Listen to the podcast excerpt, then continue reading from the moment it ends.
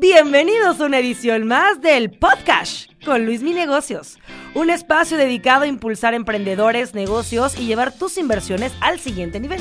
Todas las opiniones expresadas en este programa son a título personal, para fines informativos y no representan una posición oficial para la toma de decisiones.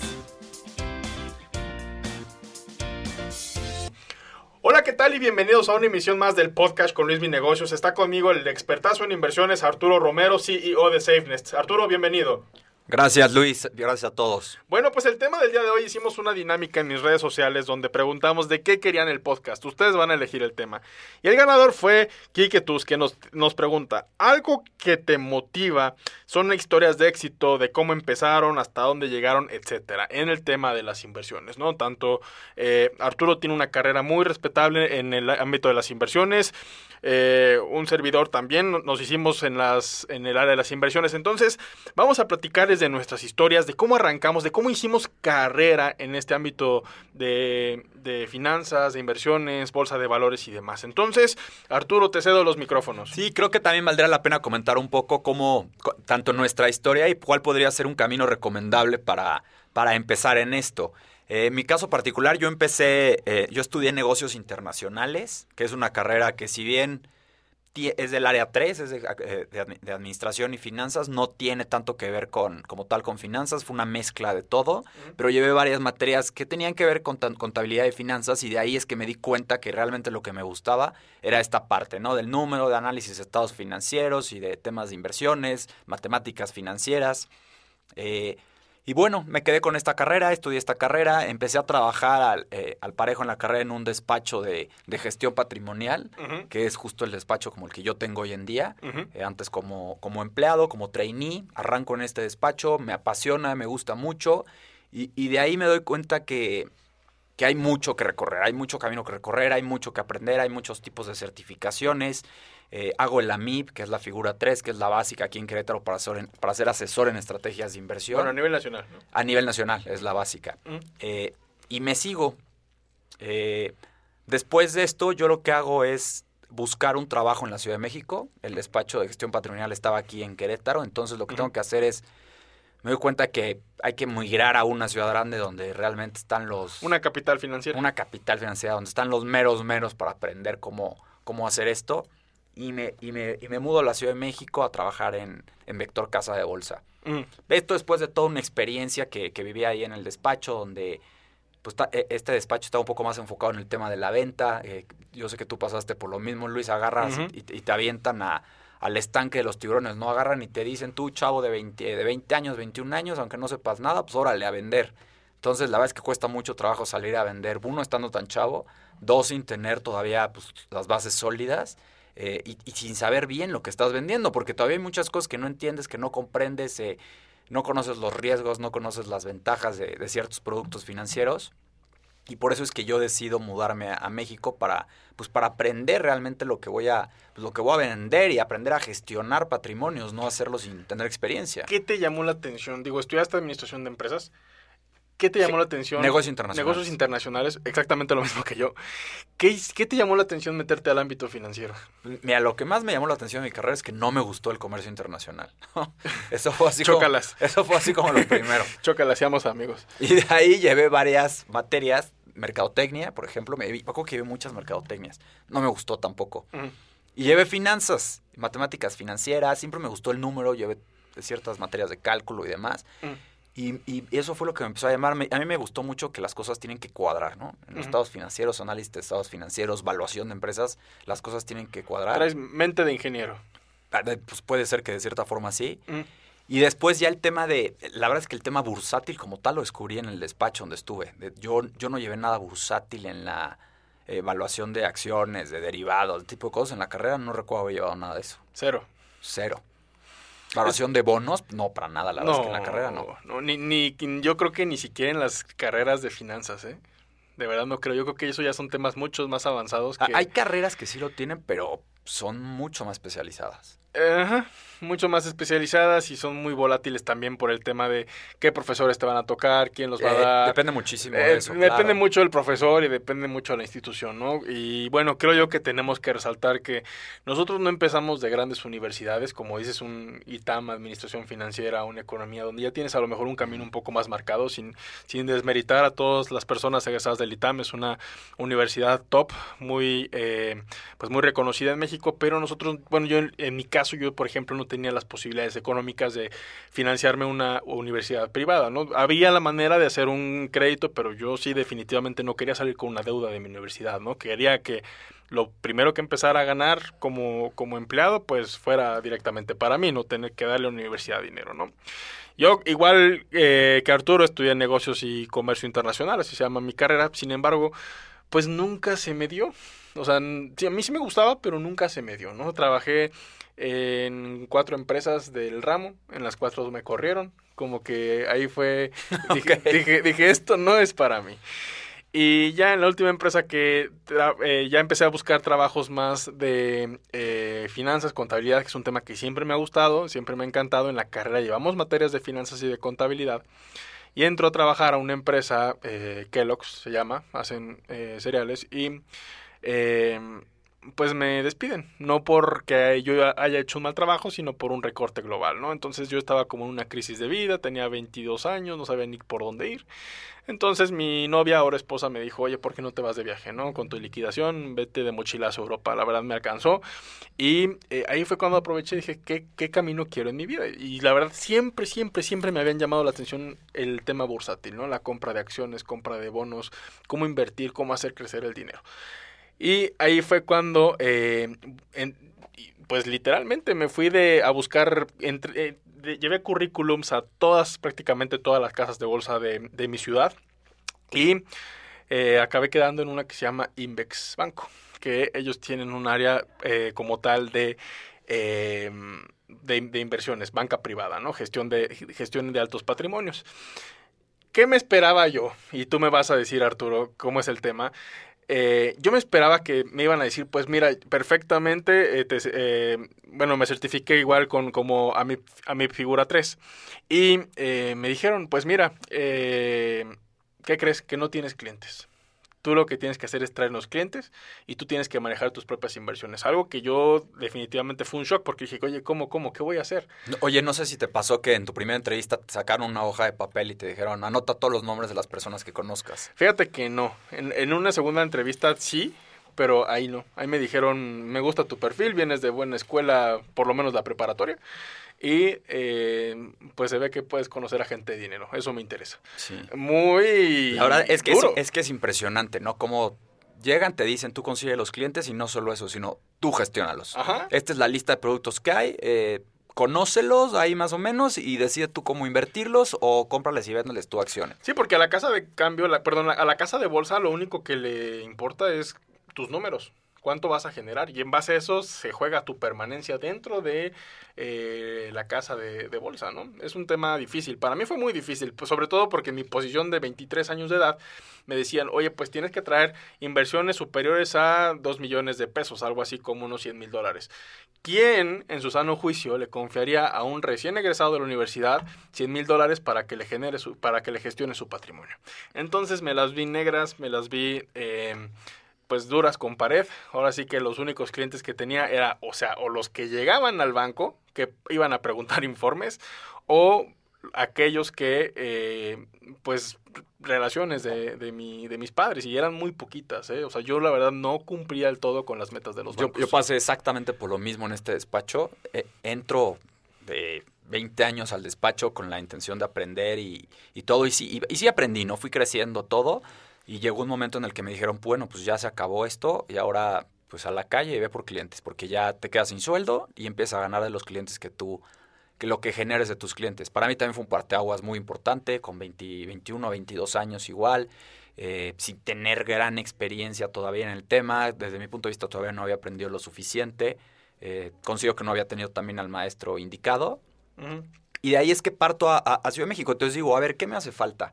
Pues me hace falta aprender a gestionar patrimonios. Así de, uh este, de incoherente. Después de cinco años de haber estado haciéndolo, yo sabía que no estaba, no estaba satisfecho con lo que estábamos haciendo ahí, ni como lo que había aprendido. Y dije, me falta aprender a gestionar patrimonios.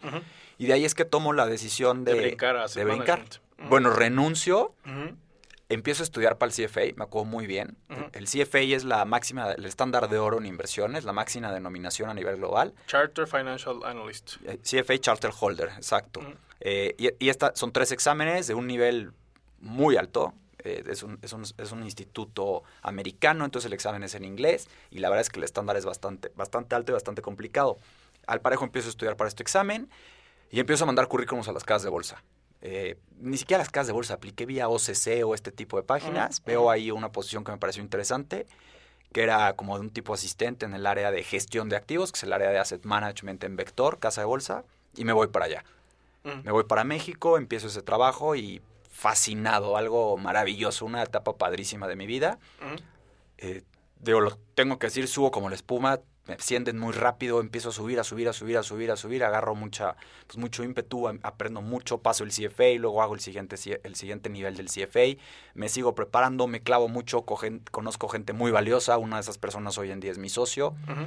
eh, y vaya, así, así hago mi carrera eh, en el tema de, de gestión de activos de asset management.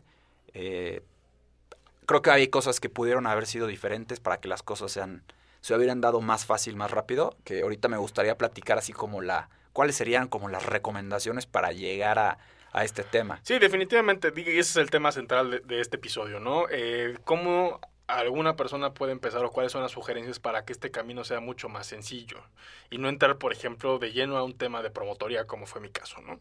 Eh, Recomendación número uno, igual, tanto no entres a promotoría. No entres al área de Mejor asesor prepárate, porque No. yo, yo me tuve que preparar ahora sí que a los, a los guamazos. Igual que tú, estudié CFA eh, nivel 1, estudié, eh, bueno, pasé el, el- el tema de eh, a mi figura 3. Y, Y luego los gamboamazos es ver a clientes perder dinero, o sea, hay, es- hay de es que todo. eso es lo más difícil, Sí. ¿no? Que ya gestionas a un portafolio de un cliente y a lo mejor no va como esperaba y... Bueno, yo como a mis 24 años decía, híjole, qué complicado, ¿cómo le digo, cómo le explico? Y no? estás solo, porque la realidad es que tu jefe es otro vendedor más. Sí, y, ese es un ambiente muy feo, ya hay que decirlo. La verdad es que trabajar en una casa de bolsa es un ambiente muy feo, en el sentido de que todos son tu competencia. Sí. O sea, por un lado sí te apoyan, oye, ¿cómo puedo hacerle así? Pero al final de cuentas todos están tras los mismos clientes, es una jauría de lobos. Me pasó tanto en Invex, eh, Sobre todo en una ciudad en- chica, ¿no? en Intercam. O- Donde estamos nosotros. Tal vez en una gran capital, eh, Ciudad de México, con 20 millones de habitantes, pues es un poco diferente. Pero aún así no te creas, ¿eh? Aún Sí. así no te creas. O sea, al final de cuentas todos, Todos van van, por tras los mismos clientes, tras, traes el mismo producto, no hay manera de diferenciarte. Sí. Entonces, eso hay que pensarlo dos veces, ¿no? Creo, creo yo que hay maneras de poder hacer una muy buena gestión de patrimonios fuera del ámbito de las casas de bolsa, pero hay que reconocer que son también buenas escuelas, ¿no? Eh, tanto en áreas de asset management como en áreas de promoción, yo me enseñé a vender sí o sí. Y me ha ayudado mucho a la fecha, ¿eh? A la fecha, técnicas de venta, técnicas de negociación me han servido también no nada más para gestionar inversiones, sino para el tema de la vida. Claro. Es muy importante saber vender. Y creo yo también que es la mejor escuela, la, la práctica. El estar en, en el, en el ruedo es donde, donde uno mejor aprende. El libro está padrísimo, está excelente la certificación, pero si no se aplica lo aprendido, de poco sirve. Correcto. Sí, sí, sí. Entonces, bueno, yo estuve ahí en el área de asset management ahí unos años eh, y tomo la decisión de independizarme. Yo, yo ya conocí esta figura que, que es la que tenemos ahorita en SafeNest, que se llama asesor en inversiones independiente, porque mi, prim- mi- mi primer trabajo inicial, digo, también es toda la pena decirlo, mi primer trabajo fue en el tema de gestión patrimonial. O sea, también tuve la suerte, porque es suerte, la verdad todavía no sabes bien qué quieres, de entrar a algo que me gustara en mi primer trabajo. O sea, eso es algo que a mí se alinearon los astros y en mi primer trabajo, a diferencia de ti, yo amé mi primer trabajo. Dije, esto es lo mío. Entonces eso me ha permitido que ahorita ya tenga 14 años de carrera, porque pues en el trabajo uno pues, le pegas y ya me seguí sobre esa línea. Eh, pero bueno, volviendo a lo que estaba, renuncio y, y- y tomo esta figura de mi trabajo inicial, que es asesor en inversiones independiente. Eh, creo SafeNest, eh, lo creo a través de una plataforma web. Me doy cuenta que las inversiones son mucho para los ricos.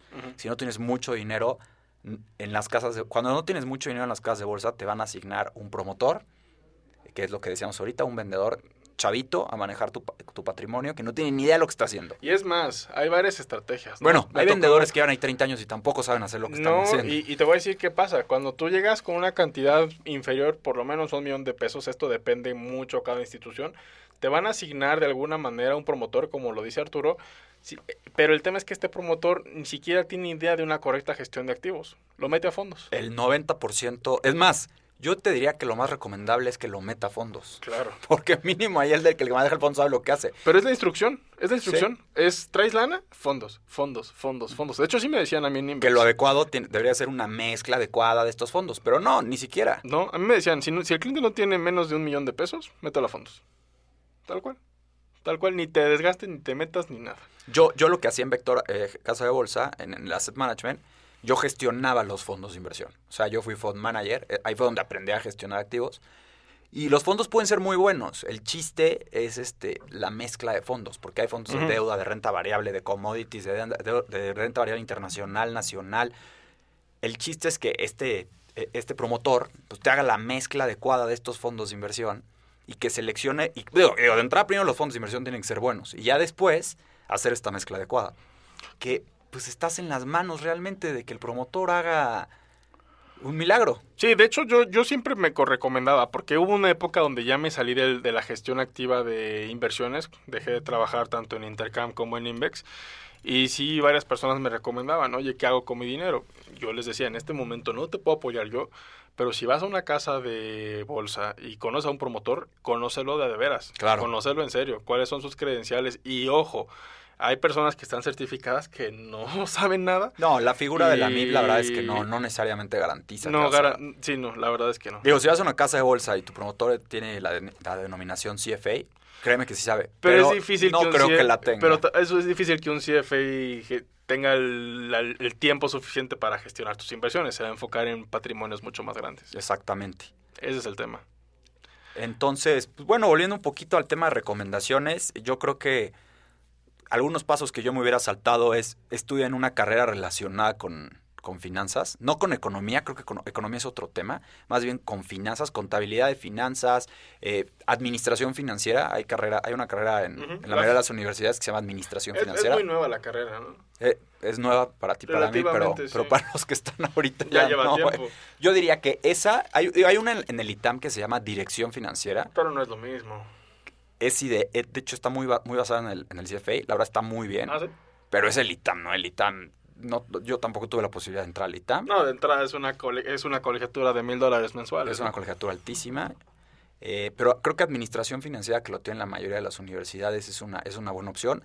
Vean el temario, qué debe de venir en el temario, matemáticas financieras, Contabilidad. contabilidad, análisis de estados financieros, eh, puede venir el tema de evaluación de activos financieros, Algunas, sí, proyecciones. mercados financieros como tal, Introducción. introducción a mercados financieros, mercado de bonos, mercado de capitales, mercado de deuda, este tipo de cosas son las que va a estar relacionada la carrera con eso. Yo estoy de acuerdo. Administración, incluso negocios internacionales, comercio exterior puede ayudar. Yo estudié eso y definitivamente eran siete, ocho materias durante toda la carrera que eran 100% Que enfocadas eso, en eh, aduanas. igual me pasó. Que no está de mal saber lo demás. Es, es algo completamente adicional, ¿no? Y economía, como dices, eh, quizá no pueda ser tan favorable porque se enfoca en otras cuestiones, sobre todo cuentas nacionales, temas de macroeconomía, funcionamiento de y de países.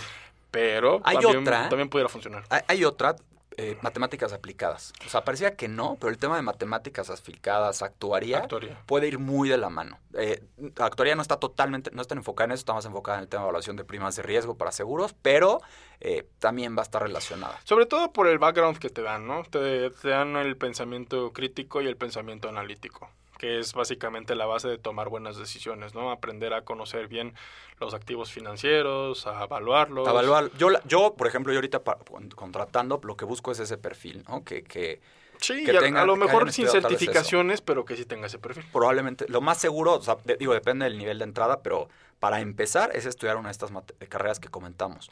Eh, ¿Qué pudiese seguir? Bueno, si tienen recursos, yo creo que el tema del CFA es una es la, la mejor inversión que van a hacer- poder hacer en su vida. Sobre todo si te interesa hacer una carrera en finanzas a largo plazo. Exactamente. O sea, más que estudiar una maestría en finanzas, El CFA. yo diría el CFA, es muchísimo más difícil, muchísimo, este, abismalmente más complicado, pero también es más barato, sin ser muy barato como tal. Sí, no, no, no. Digo, también la certificación tiene un costo, el CFA. Pero definitivamente si tu tirada es dedicarte a gestión patrimonial de otras personas a largo plazo, CFA puede ser una excelente opción. Manda, tus, manda tu currículum a, eh, a, a las casas de bolsa, no entres a promoción, busca siempre algún área Sí, y, y- y la verdad tomar el, el- el riesgo, porque aquí nosotros vivimos en una ciudad cerca de la Ciudad de México, Querétaro, pero no hay áreas de gestión de No, en, en activos. Querétaro no, no vamos Tienes a que encontrar eso. migrar México, si acaso Monterrey, pero Ciudad de México es el caso, ¿no? Y si nos escuchas de otras partes, pues evidentemente las capitales nacionales, ¿no? Bogotá, Lima, Buenos Aires, eh, Ríos de Janeiro, Sao Paulo son las ciudades a las que tienes que ir. Ahora, ¿y, y qui- quiénes van a ser los posibles empleadores? Casas de bolsa, fondos de inversión, Instituciones de inversión. asesores, inde- asesores independientes, eh, empresas de capital privado, eh, empresas de venture capital. O sea, yo creo que esos, esos van a ser los perfiles para, para el tema financiero eh, donde, donde pudiesen estar, estar aplicando. Sí, la verdad es que son carreras bastante versátiles, ¿no? Digo, nosotros estamos ahorita metidos en, un, en, un- en el tema bursátil, pero como bien lo, mencionó lo menciona Arturo, también está que puedes hacer una carrera en Venture Capital, ¿no? Capital emprendedor. Eh, ha tomado también mucho realce en los últimos años, sobre todo por el crecimiento de las startups, no solamente en México, sino en Estados Unidos.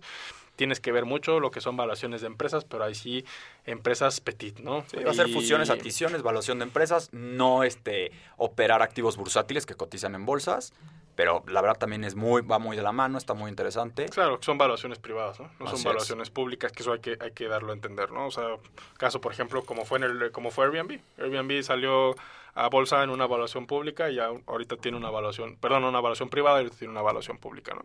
La verdad es que eh, el objetivo de este, de, este, de este episodio es eso, ¿no? Motivarles a que si les interesa este tema y tienen menos de 17 años, que tomen una decisión congruente con lo que les gustaría hacer en algún puntal de la vida. Y ojo, también tip, no se estresen. Si realmente una carrera no les gusta, si no les está eh, fascinando, eh, tienen la posibilidad de cambiar. Yo sí, yo sí, yo sí, yo sí motivo esto, ¿no? Yo No- también no, no, recomendaría que, no que tomes una carrera porque tus papás están forzando a hacerlo, sino más bien la recomendación va, va más hacia que hagas lo que te gusta, ¿no? Porque al final de cuentas, eh, una carrera, pues sí es un lapso de cuatro años, pero vas a dedicarte a eso probablemente 60 años más. Sí, 70 yo, yo sí diría que eh, si de plano tu carrera no te gusta, cambia tu carrera, intenta... Y es totalmente válido. Digo, si te Sí. estudias administración y dices, oye, me gustó el tema de finanzas, a lo mejor trabajaste en bolsa y no te gustó y acabas dedicándote a temas de emprendimiento, pones tu negocio, es totalmente válido. A final de cuentas, creo yo que eh, ya nos estamos yendo a un, po- a un tema un, po- un poco más filosófico, pero sí debes de buscar algo que realmente te guste, ¿no? Porque si no buscas aquello que realmente te gusta, difícilmente vas a sobresalir en este mundo tan competitivo. ap- aprende a hacer algo, aprende a, aprende a venderlo y que la gente sepa lo que hace. Exacto. Esas son las cosas Y, que, y que hay que súper hacer. y súper importante, eh, no te quedes con la educación de la escuela. Digo, eso yo, yo es, al- yo es algo que lo tenía claro y también se los quiero recomendar. No basta únicamente con lo que la escuela te enseña. A- a- crea hábitos como la lectura, ponte a leer libros eh, que te ayuden a tu crecimiento personal, no únicamente con lo que te manda el maestro, ¿no? sino que forma tu carrera de otro, también, también a la par de lo que te van enseñando en la carrera. Y ya posteriormente, pues ves dónde puedes aplicar ese conocimiento en el ámbito laboral. Y más hoy en día que es tan fácil. Realmente estudiar hoy en día se, vuelve- se ha vuelto muy fácil. Ya no podemos tener otra plática de qué plataformas hay para estudiar este tipo de cosas. Está Luis Mi Negocios es una gran plataforma para arrancar, por supuesto. Y si quieren meterse cada vez más y más, hay muchas y, y lo podemos platicar, pero sí vale la pena hacerlo. No, totalmente, totalmente. Y yo soy un promotor, ahora sí que de la, de la autoeducación, ¿no? Es lo, es lo de hoy totalmente. Es lo de hoy y pues debe ser lo de siempre, ¿no? Debería de serlo, claro. de- yo, yo creo que eso es- debe ser una constante, ¿no? Uno, uno envejece en el momento que deja de aprender, ¿no? Creo yo que hasta los más grandes inversionistas de todos los tiempos están constantemente en capacitación. Definitivamente. Eh, ah, incluso hasta los CFAs. Oye, tienes un, un charter holder, síguele. No, no, definitivamente. Síguele, o sea, no, no es como de, ah, acabé mi CFA a los 27 años, ya, ya sé todo. No, no, no. Esto es un constante aprendizaje, es estar actualizado y solo así puedes realmente sobresalir en este mundo, mundo tan competitivo como lo acabamos de, de platicar. Arturo, conclusiones. Eh, bueno, las- eh, la- es lo que le comentábamos, ¿no? El camino cuál es, hay que estudiar una carrera lo más relacionada con eso, si, si están en las posibilidades, no aplicar a las áreas de promoción de las casas de bolsa, buscar apli- aplicar un puesto que tenga que ver con gestión de activos, casas de bolsas, fondos de inversiones, asesores en inversiones, eh, este, este tipo de figuras. Y no quedarse con lo que aprendimos en la escuela, estar estudiando, buscar este tipo de programas del que, del que hablábamos, eh, de educación en línea y tal vez meterle alguna que otra herramienta práctica más, aprender a programar, no sé, hay- ir, ir darle valor agregado realmente a lo que sabes hacer. Totalmente de acuerdo. Yo quisiera agregar algo más, pero ya dijiste absolutamente todo. Digo, en conclusión, pues sí, eh, hagamos del autoaprendizaje una constante en nuestras vidas, ¿no? No, no queramos, eh, no queramos creernos saberlo todo, ni que, ni que ya sabemos un grado muy elevado de alguna materia. Siempre hay que estar en constante aprendizaje. Les agradecemos mucho este espacio, Arturo, muchas gracias. Gracias, a todos por, la, por estar aquí, gracias a Luismi por la invitación. No de qué, y hasta la próxima emisión. Este fue el podcast con Luis Mi Negocios. Hasta la próxima emisión. Recuerda suscribirte al podcast y unirte a la comunidad en arroba Luis Mi Negocios en TikTok, Instagram y YouTube.